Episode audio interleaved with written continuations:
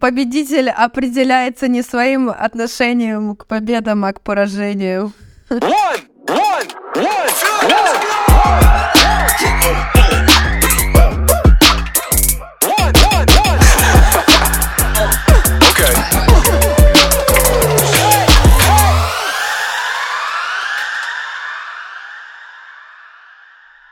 Всем привет! Меня зовут Тимофей Корчагин, и это подкаст «Когда начинаем». Вместе с гостями подкаста мы говорим о том, как они проходили путь от идеи до первых пользователей, на какие грабли наступали и какие открытия делали. Вспоминаем азарт, воодушевление и тревогу перед запуском. Мотивируем исследовать новое и научиться начинать. И сегодня мой гость Александра Иванова. Пока еще студентка химического факультета Санкт-Петербургского технологического института, уже как год генеральный директор компании, которая основала с коллегой, стартапер и даже иногда стендапер. Мы поговорим о том, как Саша и ее коллега нашли такую формулу краски, на которой под водой не растет живность, о том, как проходили акселераторы, работать с госкомпаниями и при этом не вылететь из универа.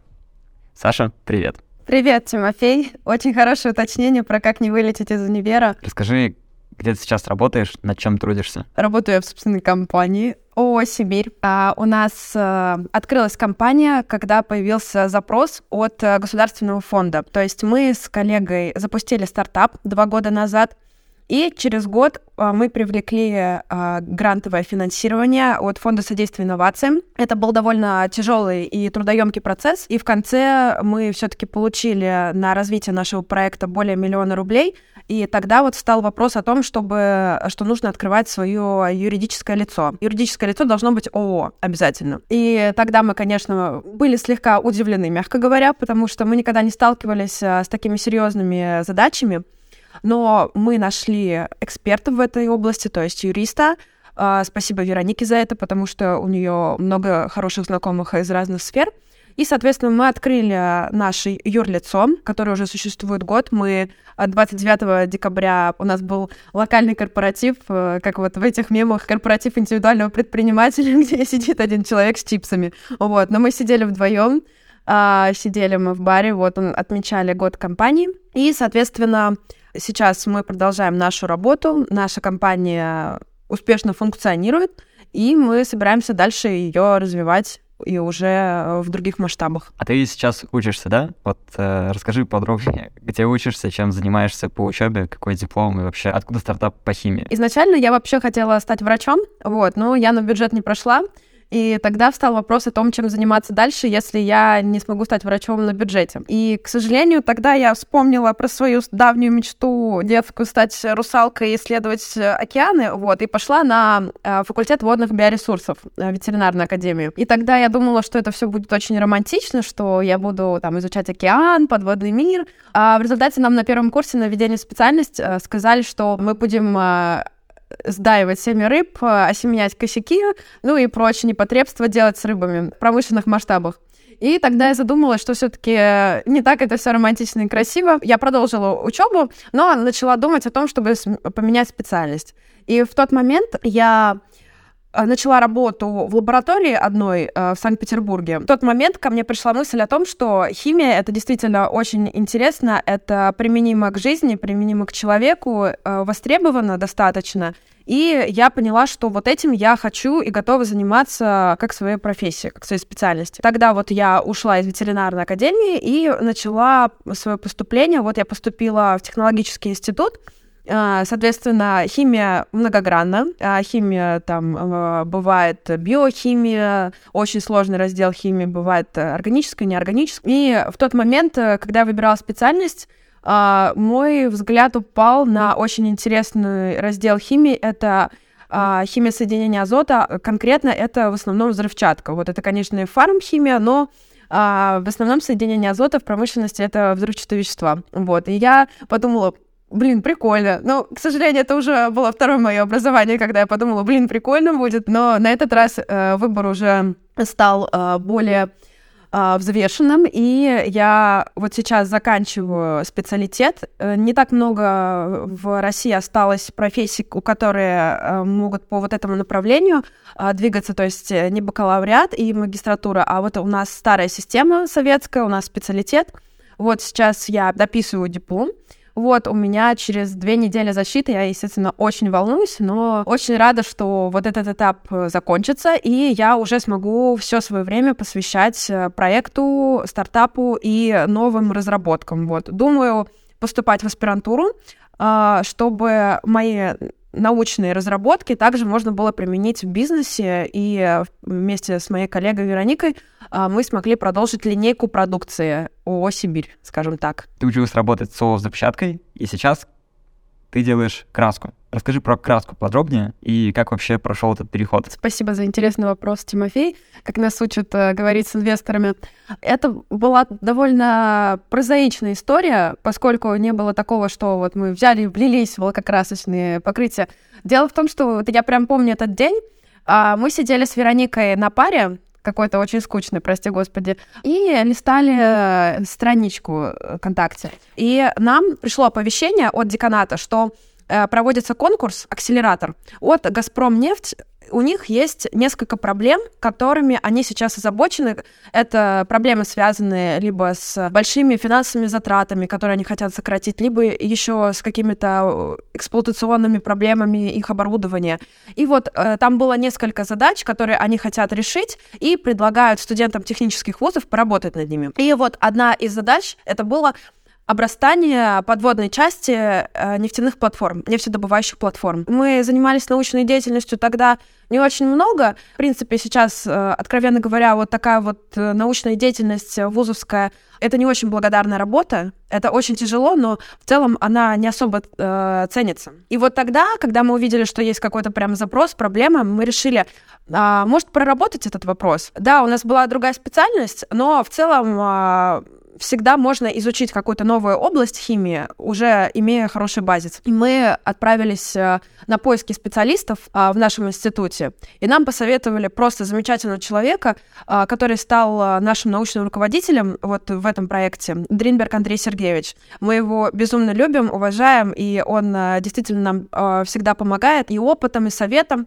И вот мы пришли на кафедру лакокрасочных покрытий, и начали разработку. Разработка длилась где-то полгода. Э, вот так вот мы э, влились в акселератор, а, и за а, время действия вот этого акселератора для проектов, а, он длился год, мы уже сформировали прототип, мы его презентовали. Соответственно, вот мы так вот э, слегка переквалифицировались из э, взрывотехников в химиков по полимерам. Расскажи подробнее про сам продукт, про саму краску. Для меня это выглядит так, что берешь краску из магазина, красишь, все, все работает. Или вот ван, она же тоже постоянно вода льется, все равно остается белой, чистенькой, все классно. Почему в море работает не так? Можешь немножко поглубже рассказать про проблему? В море очень много различных биоты, очень много организмов, которые э, процветают, развиваются и соответственно, они наносят ущерб как стационарным, так и мобильным объектам.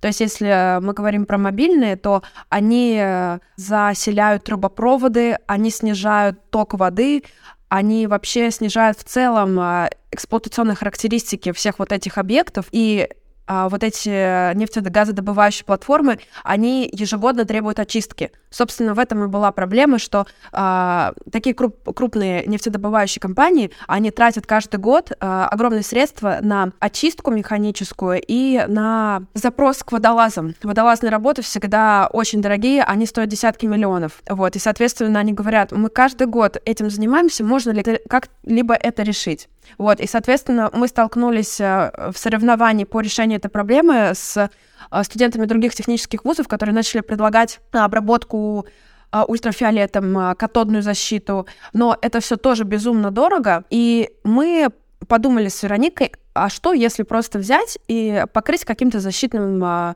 защитным покрытием вот эти участки, которые больш... наиболее подвержены обрастаниям и коррозии. И вот, соответственно, начали разработку. А, дело в том, что в основном добыча ведется в морях. В морях это повышенная соленость, что, естественно, увеличивает э, процент коррозии. А в морях тоже много живых организмов, которые тоже вот являются обрастателями и являются проблемой для всего этого. Очень много вопросов стало к разработке, поскольку а, есть э, конвенция ООН, есть много норм а, по защите окружающей среды, то есть э, это покрытие должно еще было отвечать вот этим нормам, поскольку мы также, когда общались с клиентами, они говорили, вот нам приносят покрытие, они небезопасны для окружающей среды, в них слишком высокое содержание тяжелых металлов или вообще металлов, которые сейчас запрещены, там, олово, свинец, ртуть, и, соответственно, очень много было вопросов, и, соответственно, основной, почему мы вот э, стали инноваторами в России, Основной был вопрос, как покрывать под водой. А, потому что, ну, платформу не выведешь в док, ее не демонтируешь, не высушишь. А, соответственно, нужно взять и просто под водой это покрывать. Вот. И мы начали изучать различные составы, которые есть в мире в целом. Составы, которые подводного нанесения, а, они были в основном ремонтные. То есть вот какие-то небольшие пробоины они запечатывали. Но свойств таких, как, которые вот нужны были компаниям нефтедобывающим, их не было. И вот мы начали формирование вот этого продукта.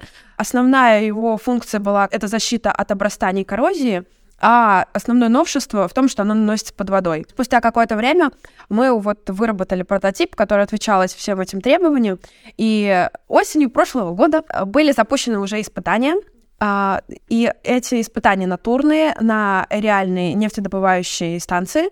Мы просто отправили им покрытие, они его замешали. У нас э, двухкомпонентный состав, то есть перед нанесением его нужно смешивать э, в нужном соотношении, но мы поставляем в нужном со- соотношении. Вот, они замешали, э, спустились под воду, покрыли, и вот сейчас мы летом ждем результатов испытаний, вот, которые должны быть положительные. Мы в лаборатории тоже уже испытывали, должны быть положительные, но это будут официальные данные. Это даже они называют подконтрольная эксплуатация, да. Вот, то есть это, это уже э, наша первая эксплуатация на реальном объекте. Хочется узнать немножко больше про сам процесс, как это работает. Это вы берете, там, смотрите на таблицу Менделеева, что-то смешиваете или читаете научные работы, из чего состоит 90% времени над поиском состава. Какой это процесс? Вначале мы, конечно, изучаем литературу, поскольку э, глупо изобретать велосипед. Мы всегда смотрим э, патенты, мы смотрим какие-то источники по вот таким вот покрытиям. Дальше уже идет э, долгий процесс э, изучения э, свойств э, биоцидов, то есть веществ, которые придают в противообрастающие свойства и антикоррозионные. И, соответственно, вот дальше идет этап э, тестирования, то есть мы а, смешиваем а, в предполагаемом соотношении основу, добавляем туда нужные компоненты, дальше тестируем, у нас были аквариумы, у нас куча стальных пластин, и мы все вот это вот потом а, после отверждения погружаем под воду, смотрим, как э, это все работает, очень большое содействие также оказала кафедра водных биоресурсов и аквакультуры моего предыдущего института, поскольку а, они тоже занимаются а, различными водными организмами, и они предоставили нам а, вот эти вот микро- и макрокультуры, а, чтобы испытывать а, количество обрастания. И также вот у меня а, есть э, несколько друзей оттуда, и мы с ними также проводили опыты, они предоставляли свои мощности идет сначала этап изучения вообще объема всего информации по этой теме, а дальше вот идет этап разработки, когда мы уже делаем э, разработку и тесты. Получается, работа идет в нескольких университетах, которые работают вместе над какими-то частями вашей большой задачи, и вы их оркестрируете, делаете так, чтобы они вместе работали это звучит, конечно, очень масштабно, но дело в том, что э, просто вот я, например, э, еду к своему другу и говорю, вот мне нужно вот такие вот э, водоросли, такой планктон, который будет э, иметь высокое сцепление, который вот характерен для таких-то э, участков моря. Вот, и он дает мне вот эти культуры. Есть э, фотографии, где мы там э, погружаем пластины в эти аквариумы. И, соответственно, ну да, это можно сказать, что мы используем в офисе нескольких университетов. Да, по факту так и есть, потому что, естественно, этот вопрос комплексный. А, почему мы еще решили с Вероникой заняться этим? Потому что а, у меня уже был какой-то фундамент знаний по а, водным растениям аквакультуре, и это имело тоже большое значение для разработки проекта. И мы, э, два химика, уже Поэтому комплексный подход к этому вопросу, он тоже сыграл свою роль. Просто разрабатывать химический состав это одно. А нужно было его еще испытывать, нужно было подключать к этому а, другие университеты, нужно было подключать к этому различные там культуры микроорганизмов, и все вот это вот позволило нам дать э, вот этот вот прототип эффективный э, с достоверными результатами, которые у нас уже были натурные испытания без водолазов. Мы сами ездили в акваторию море, море, там носили состав, погружали его под воду, и вот спустя три месяца достали, организмов не было на защищенной поверхности, на незащищенной там, там был пиздец, вот, а на защищенные там было все хорошо, и это подтвердила лаборатория микробиологии, а, так что э, предварительно, перед тем, как запускать натурные испытания, конечно, нужно провести очень много лабораторных. Радостно слышать, что продукт, который запускаешь, работает, вот, и это признаешь не только ты, но и там большие, большие ребята. Еще чуть-чуть про продукт уточню. Вы делаете два компонента. Как это сейчас работает? Вы это делаете вручную, или вы договорились с каким-то заводом, или вы договорились с каким-то институтом? Что происходит от того, как у вас сделали заказ, и до того, как вы ну, отправили куда-то вот эти два компонента? У нас, если заказ небольшой, несколько килограмм, то мы можем это делать э, в стенах института. У нас есть э, все необходимые приборы, у нас есть э, все необходимые э, ресурсы. А, единственное, что мы закупаем сырье, на это тоже тратятся большие ресурсы, поскольку а, сырье поставляется в тарах, и просто там по 2-3 килограмма не всегда можно купить. Мы это всегда говорим клиентам, что если вы делаете маленький заказ, то как бы будьте готовы, что все-таки он выйдет ну, достаточно дорогим. Вот. А, если говорить о будущих поставках крупных, у нас есть договор с производством в Ленинградской области, и при необходимости мы сможем выдавать даже 100 тонн продукта мы берем сырье от поставщиков в Ленинградской области, то есть мы закупаем у них сырье. А, недавно была проблема из-за санкций, что перестали э, выдавать эпоксидную смолу. У нас нет производства в России, и мы были в панике, честно сказать, потому что не знали, как дальше развивать проект, потому что эпоксидная смола — это основа нашего покрытия. И мы не знали, что делать, но Этой осенью благая весть пришла о том, что эпоксидная смола сейчас начинает производиться в России. И, соответственно, у нас э, теперь полностью импортозамещенный продукт, и мы не зависим от импорта а, на 95%. Соответственно, у нас уже нет проблем с сырьем, мы его закупаем. Если небольшие партии, то мы изготовляем в лаборатории. Вот, если большие партии, то мы размещаем заказ на производство в Ленинградской области. То есть мы им даем сырье, они э, все это под коммерческой тайной это все изготавливают. Вы провели эти испытания, вот, и изначально у вас появилась идея двигаться в этом направлении, когда вы прочитали запрос от ну, какой-то крупной компании, что нужно такое сделать, вот э, выделен грант. Что сейчас с этим грантом, что сейчас с этой компанией, как вы продолжаете взаимодействовать, какие есть новые компании, с которыми вы начали общаться, или компании можно не называть, вот. Интересно в целом, э, как сейчас все работает после того, как вы уже провели там первое тестирование. Грант у нас подходит к концу, я смачиваю слезу. А, мы ищем а, средства на развитие нового нашего продукта. То есть у нас а, сейчас есть сформированное покрытие для стационарных объектов, но мы столкнулись с запросом, что для мобильных объектов тоже нужно покрытие, а наше, оно не совсем подходит, поэтому нужна новая разработка, нужны новые неокры и нужно новое сырье. Поэтому мы сейчас проводим переговоры с инвесторами, уже частными инвесторами или какими-то фондами, а, фондами, связанными с бизнес-ангелами, вот, у нас очень много сейчас э, раундов переговоров, мы постоянно подписываем NDA и так далее. Соответственно, мы хотим на наиболее выгодных условиях для нас, естественно, э, получить финансирование, э, дальше продвигать наш первый продукт и приступить к разработке второго. Мы планируем вот в 2023 году уже разработать его и вывести на рынок.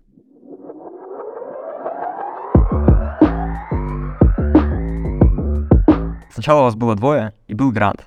Теперь вас, наверное, немножко больше, и сейчас вы ищете инвестиции. Расскажи про членов команды, кто чем занимается, какой план дальше по развитию, по следующим продуктам, какой, условно, roadmap у вас есть? Мы э, с Вероникой два главных члена этой команды, то есть мы отвечаем и за разработку новых продуктов, мы отвечаем за функционирование компании и привлечение специалистов. А наш научный руководитель, вот Дринберг Андрей Сергеевич, он является нашим научным консультантом, и он а, помогает нам а, с развитием проектов, он помогал нам с самого начала, то есть он консультировал нас по разработке нашего состава, И э, он также помогает нам, вот э, поскольку мы желтороты в плане сертификации, мы желтороты в плане вообще продвижения продуктов, у него уже есть опыт в лакокрасочных покрытиях и в продаже таких э, составов, соответственно, вот он нам помогал с продвижением. Естественно, у нас есть специалисты на аутсорсе, такие как бухгалтер, юрист, маркетолог, дизайнер — а, мы их всех привлекаем по надобности, но они не являются частью нашей компании. На данный момент она принадлежит нам с Вероникой.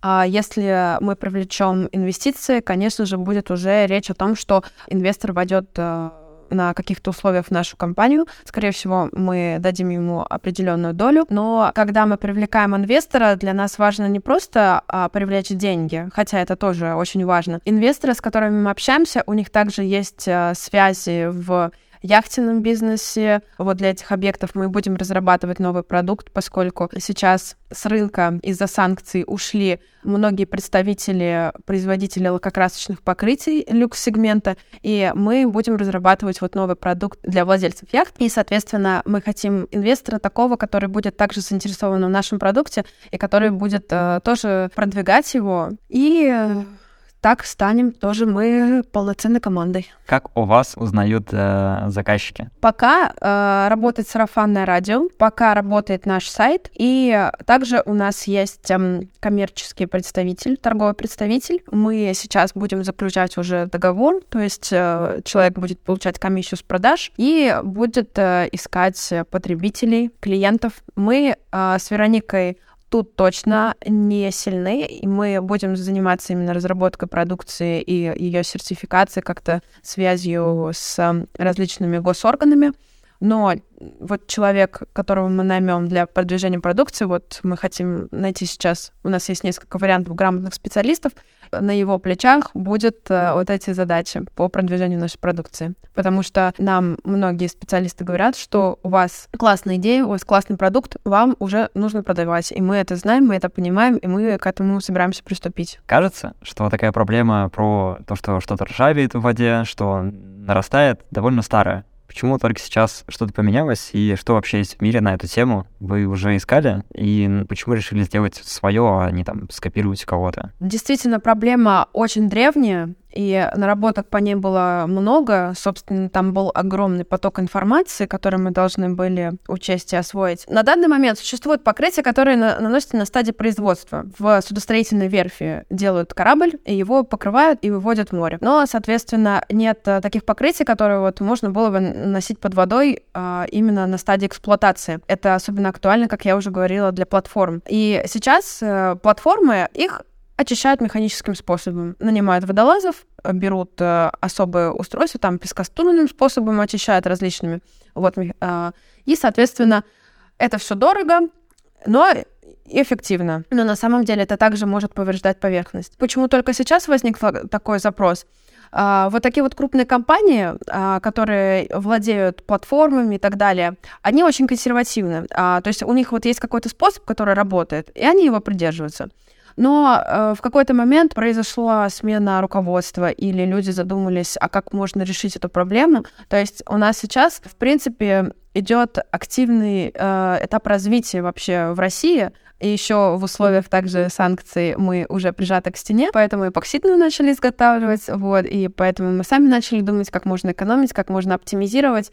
И, соответственно, вот недаром обратились с запросом даже к студентам, потому что, насколько я знаю, а, я видела информацию, что студенты любят э, генерировать идеи, которых э, так не хватает иногда в крупных корпорациях, что у студентов очень свежий взгляд на какие-то проблемы, и, соответственно, вот мы как раз смогли одну из них даже решить. Расскажи, что было сначала, какая была альфа-версия, и что есть сейчас, что вы поменяли, какие ошибки сделали, и а, вот этот путь из ожиданий, как это должно быть, и реальности. Вот на самом деле было так.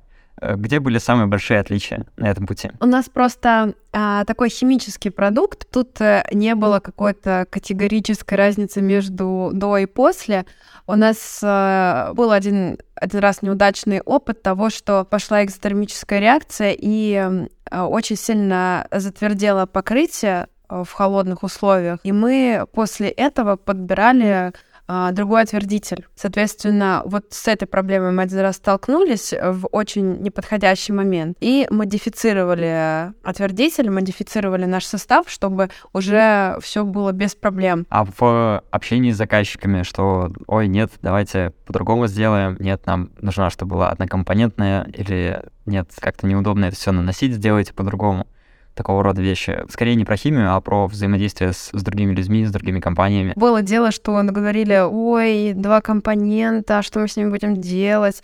Но потом мы доносим мысль о том, что господа, по-другому это не работает, и как бы, наши конкуренты, они тоже в принципе, не отвечают даже такому запросу, что подводное нанесение. Поэтому у нас есть э, такая вот фишка, и мы ее можем реализовать на данном этапе только вот так вот. Ну и все уже смирились. Соответственно, уже как бы не возникает вопросов, потому что это такая вот узкая новая ниша подводного нанесения, и люди начинают уже осознавать, что это инновация, и сравнивать это с другими покрытиями сейчас бессмысленно. Какие регуляции, вот э, лицензии в этой сфере есть? Я услышал про Greenpeace и ООН, которые довольно много палок в колеса ставят. Вот что еще есть там специфичное для России, для всего мира? Чем это отличается? А, ну, на самом деле, перед тем, как вывести хоть что-то на рынок, а, там, будь, э, не знаю, фен, лампа, я перечисляю вещи, которые рядом со мной, вот, нужно обязательно свидетельство госрегистрации о том, что вот этот продукт, э, он прошел какой-то контроль. Паспорт безопасности — это как раз тот документ, который получается от независимой лаборатории о том, что не несет вред окружающей среде. Очень есть дорогостоящая процедура регистр морского и речного судоходства. Это организация, которая занимается контролем всех э, покрытий и всех составов, а, которые используются вот в водной среде. Для стационарных объектов у нас еще под вопросом этот регистр, но когда мы будем разрабатывать э, для яхт покрытие, обязательно мы будем э, регистрировать э, вот в этой организации. И это очень дорогостоящая процедура. Мы сейчас вот до сих пор точную цену не знаем, но варьируется от полмиллиона до 10 миллионов просто регистрация в нем. Это очень затратно, очень сложная процедура. А, к сожалению, да, много, много нужно пройти этапов сертификации. Сертификация заняла у нас там около полугода, может даже чуть побольше. Но у нас уже есть э, патент, заявка на патент, у нас есть уже подтвержденный патентный поиск, так что в плане интеллектуальной собственности никто ничего э, не будет претендовать. Мы, э, конечно, горе охлебнули с сертификацией и впоследствии тоже, скорее всего. Расскажи, что нового узнала, когда запускала? Вот, самые-самые первые шаги. Я понял про регистрацию. И что бы ты сейчас э, поменяла в самых первых шагах? Честно сказать, поменять невозможно. Ты регистрируешь юрлицо, ты формируешь пакет документов для своего состава. По сути, я думаю, что на начальных этапах всегда очень важно а, прислушаться и, возможно, даже провести платные консультации с специалистами в этой сфере, то есть хорошими юристами, чтобы они подсказали, как это все лучше оформить. Вот, и найти человека, посредника между гос различными регистрирующими органами, который тоже подскажет и направит, и, возможно, даже поможет э, оформить все вот эти документы, потому что самому с этим справляться, ну, особо, честно сказать, смысла это нет. Ты должен заниматься немножко другими задачами. Ты должен думать обширно, а вот эта вот бюрократическая муторная работа, она убивает в тебе все живое. Э, к сожалению, я сама, я до сих пор занимаюсь, например, вот отчетность по грантам, по фондам. Это все э, пока не удалось делегировать, но в целом, да, вот она очень сильно отвлекает. Поэтому на начальных этапах тоже как бы не нужно пренебрегать этим, и можно обратиться к специалистам. Расскажи про провалы на пути что было самым запоминающимся? Да, мы всегда с Вероникой, это наша легендарная история. Мы чувствуем себя в этот момент каким-то, каким-то не знаю, Стивом Джобсом, который вот, несмотря на поражение, пошел дальше. Вот. А мы, э, получается, как я рассказала, проходили акселератор год, и мы вырастили за этот год э, свой продукт. И, соответственно, акселератор — это всегда конкурс, а, в котором есть этапы. Мы на начальных этапах мы выигрывали, то есть мы победили в пич-батле, дальше мы победили в а, состязании бизнес-кейсов, вот как-то так было с разными техническими вузами. Но в конце акселератора а, был финал, то есть мы представляли презентацию инвесторам про свой продукт. Мы готовились к этому, получается, год. Э, все сформировали, все было достаточно красиво. И мы из-за нервов, из-за волнения, много факторов тогда сыграло.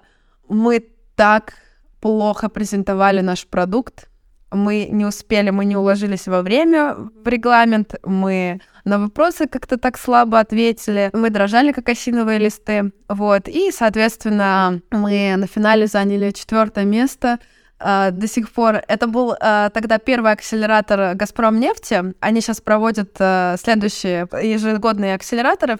Я не знаю, зачем. Может, они хотят, я не знаю, нам мстить не за что. Они теперь на афише акселератора, они всегда постят фотку, где мы плачем. Он, потому что мы, когда объявляли результаты, мы плакали, и мы закрыли лицо руками. И э, они теперь каждый год посылают нам на почту приглашение в акселератор с фоткой, где мы плачем. Я могу, бля, я могу скинуть это, но это просто какой-то... Это кринж. Вот, и в афише нашего подкаста просто. Ну, мы, мы знатно всрали. Тогда, я помню, мы пошли э, в индийский ресторан, и мы сидели как побитые собаки и такие, господи, какой же позор. В тот момент мы поняли, что единственный способ смыть себя это и э, как-то оправиться, это просто дальше двигаться. И дальше мы привлекли другим способом миллион и даже больше. Мы побеждали в других конкурсах, мы встали а, на ноги, мы продолжили свой путь. Были у нас дальше тоже поражения, не спорю, дальше не все было идеально гладко, потому что когда ты много пробуешь, э, ну, как бы не всегда, не всегда ты выигрываешь. Но в итоге мы просто знали, к чему мы хотим прийти, и э, мы вот пришли. И все стало хорошо, и сейчас дальше, надеемся, будет еще лучше. Что бы ты посоветовала тем, кто хочет что-то сделать в сфере химпроизводства, начать стартап, как у вас или похожий для больших компаний в сфере, где нужно что-то делать руками, не войти, где все так быстро? А в более прикладной сфере? Я бы посоветовала для начала изучить э, рынок кейсов, вообще посмотреть, э, с какими проблемами сталкиваются различные крупные компании, потому что вы тогда закроете сразу вот этот вопрос э, целевой аудитории, проблемы аудитории, и э, у вас сразу уже будут потенциальные заказчики. Как мы вынесли из акселератора, это три очень важных вопроса, и очень важно всегда на них отвечать четко, грамотно и ясно, потому что если у вас нет целевой аудитории, если у вас маленький рынок, все таки э, а нафига это нам, да у вас прибыли не будет. Э, вы должны изучить проблемы, запросы. Сейчас проводится все больше акселераторов, а можете даже с идеей туда войти, там я знаю, что формируют команды. Если даже э, человек один, он может кому-то присоединиться или ему наберут команду. Это всегда все решаемо. Сейчас э, в России все очень заинтересованы в сторону импортозамещения и в сторону вообще увеличения эффективности в химической промышленности, в энергетической. У нас сейчас энергетическая отрасль очень сильно развивается. Если у вас будет какой-то вообще наработки, это вообще идеально, конечно. И вам помогут эксперты, вам помогут сформировать эм, э, продукт или какую-то концепцию э, опытные люди. И, соответственно, это все очень-очень реализуемо. Никто вам сразу не скажет, там, делайте ООО, платите 40% налоги, как мы сейчас делаем. Никто вас ничего заставлять не будет, просто вы будете органично развиваться, и вам э, на это дадут время, и вам для этого дадут экспертов. Соответственно, это все очень-очень реализуемо. Просто нужно сесть, подумать, посмотреть и почекать, потому что э, акселераторы есть э, абсолютно от различных компаний, начиная от э, там э, транснефти заканчивая Сбербанком. Как мы всем говорим, не бойтесь, ну, бояться тоже нормально, мы, мы сами мы боимся, мы очень часто на, на, на таком очке сидим, простите за прямоту. Если просто вот уверенно двигаться, и знать, что твоя идея чего-то стоит, провести грамотный конкурентный анализ, то вообще все будет шикарно. Посоветуй три подкаста, книги, видео или продукта, ребятам, кто нас слушает? А, подкаст, который единственное я слушала, это «Когда начинаем». А, я, я бы сказала, ирония была очень злая в том, что я решила послушать э, рандомный выпуск э, про э, девушку, которая внедряет э, новые технологии в Sleepybot. А Sleepybot это стал моим кровным врагом. Он стал как дуалингу, потому что я решила наладить свой режим сна, но из-за различных задач у меня режим просто скачет, и поэтому Sleepybot э, это просто стал как злое напоминание о том, что я не э, живу по режиму, вот, и поэтому я сейчас, сказать, его просто в архив кинула и подумала, что когда я к нему вернусь, я начинаю слушать подкаст, а там он про Sleepybot. Просто я такая, что за херня? Нет, я очень уважаю. Я знаю, что там интеграция совершенно невероятных новых технологий, и я уважаю людей, которые это делают, потому что сон реально очень важно. Книги, честно сказать, я читаю только по специальности. Вот есть очень хорошая книга промышленные технологии производства маркирующих веществ, но никто это читать не будет. Поэтому вопрос я не знаю, вот на этот вопрос я не знаю ответа. Расскажи что-нибудь, ну, что ты недавно посмотрела, тебе понравилось? Я смо- начала смотреть Варламова, и мне э, очень запомнился и прям запал в душу выпуск про Колыму, про морозы, про то, в каком упадке сейчас э, регионы России некоторые находятся. Я хотела сказать о том, что очень многие любят э, в России отмечать минусы. Они, безусловно, есть. А, мне кажется, в каждой стране это есть. Но за время существования нашего проекта я отметила то, что в России очень сильно поддерживают э, предпринимательство и стартапы. То есть э, мы э, просуществовали два года при минимуме личных вложений за счет государственных денег. Это были причем не инвесторские деньги, это именно были госфонды, это средства федерального бюджета. Вот, и мы получили, получается, два гранта даже можно сказать три. А, один Сколковский, один фонд содействия инновациям и один а, это фонд для поддержки малого бизнеса. И, соответственно, государство нас очень поддерживало, и отчетность, конечно, есть, ну, куда без нее, но это грант, это, это невозвратные деньги, поэтому если ты за них отчитаешься, все, молодец, хорошо, иди дальше, развивай свой проект я сейчас, наверное, в пустоту скажу, но я очень признательна вот, э, вот этим организациям. Они, я знаю, что выделяют э, довольно крупные средства, и у меня очень много знакомых стартаперов, которые получили вот средства от этих э, фондов, и они развиваются, и все хорошо. Возвращаясь к вопросу, я вспомнила просто про Колыму, что там все плохо, думаю, а в России все-таки не все так плохо. А, соответственно, выпуск Варламова про Колыму на меня очень большое впечатление произвел. Ну, э, не в плане того, что я там думаю, о, в России разруха, фу, вот. Просто, э, ну, ну, то, что там разрушены вот эти территории, это логично, поскольку там э, э, городообразующие предприятия, они исчезают, куда-то переходят. Вот. Просто очень нравится грамотная, интересная подача. Я понимаю, что вот над такими видео работает команда профессионалов, там и анимация хорошая, и съемка, и всегда очень э, трогательно смотреть на людей, которые там остались, которые говорят, вот это моя родина, я здесь живу, и они всегда очень жизнерадостные, то есть э, угрюмых людей, ну, не знаю, может, он вырезает их, но я прям помню э, историю дедушки, который занимается йогой и добывает золото, и думаю, вау, вот это вот прям круто. В принципе, отчасти на таких э, людях тоже держится Россия. Нравятся люди, которые привлекают внимание к России, ну, э, иногда не в самом лучшем ключе, но тоже это важно.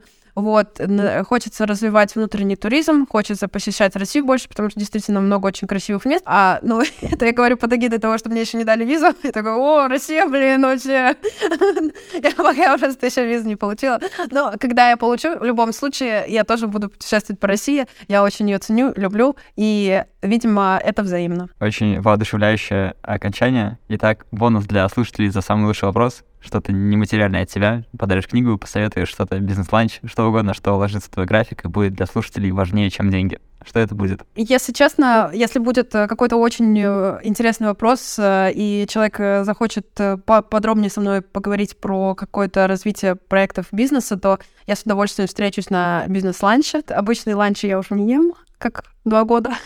Соответственно, э, я готова буду встретиться, будет очень приятно. А книгу по э, маркирующим веществам в химической промышленности я никому не отдам. Слушателям подкаста надо зайти в телеграм-чат по ссылке в описании и задать вопрос. Саша выберет лучший вопрос, мы свяжемся с вами, и вы получите э, приглашение на бизнес-ланч. Круто! Саша, спасибо тебе за интересную беседу. Я думаю, что теперь гораздо лучше понимаю, как определиться с областью, где ты профессионал, что надо искать конкурсы, акселераторы а, и гранты. Там сразу описана проблема и пробовать. Вот, и даже если ты студент, искать э, крутых научников и подаваться, все будет окей, если двигаться в правильном направлении. Вот, а если нет, то выбирать новое правильное направление и двигаться еще раз. Не получилось с рыбами, зато получилось с а, взрывными веществами. До встречи!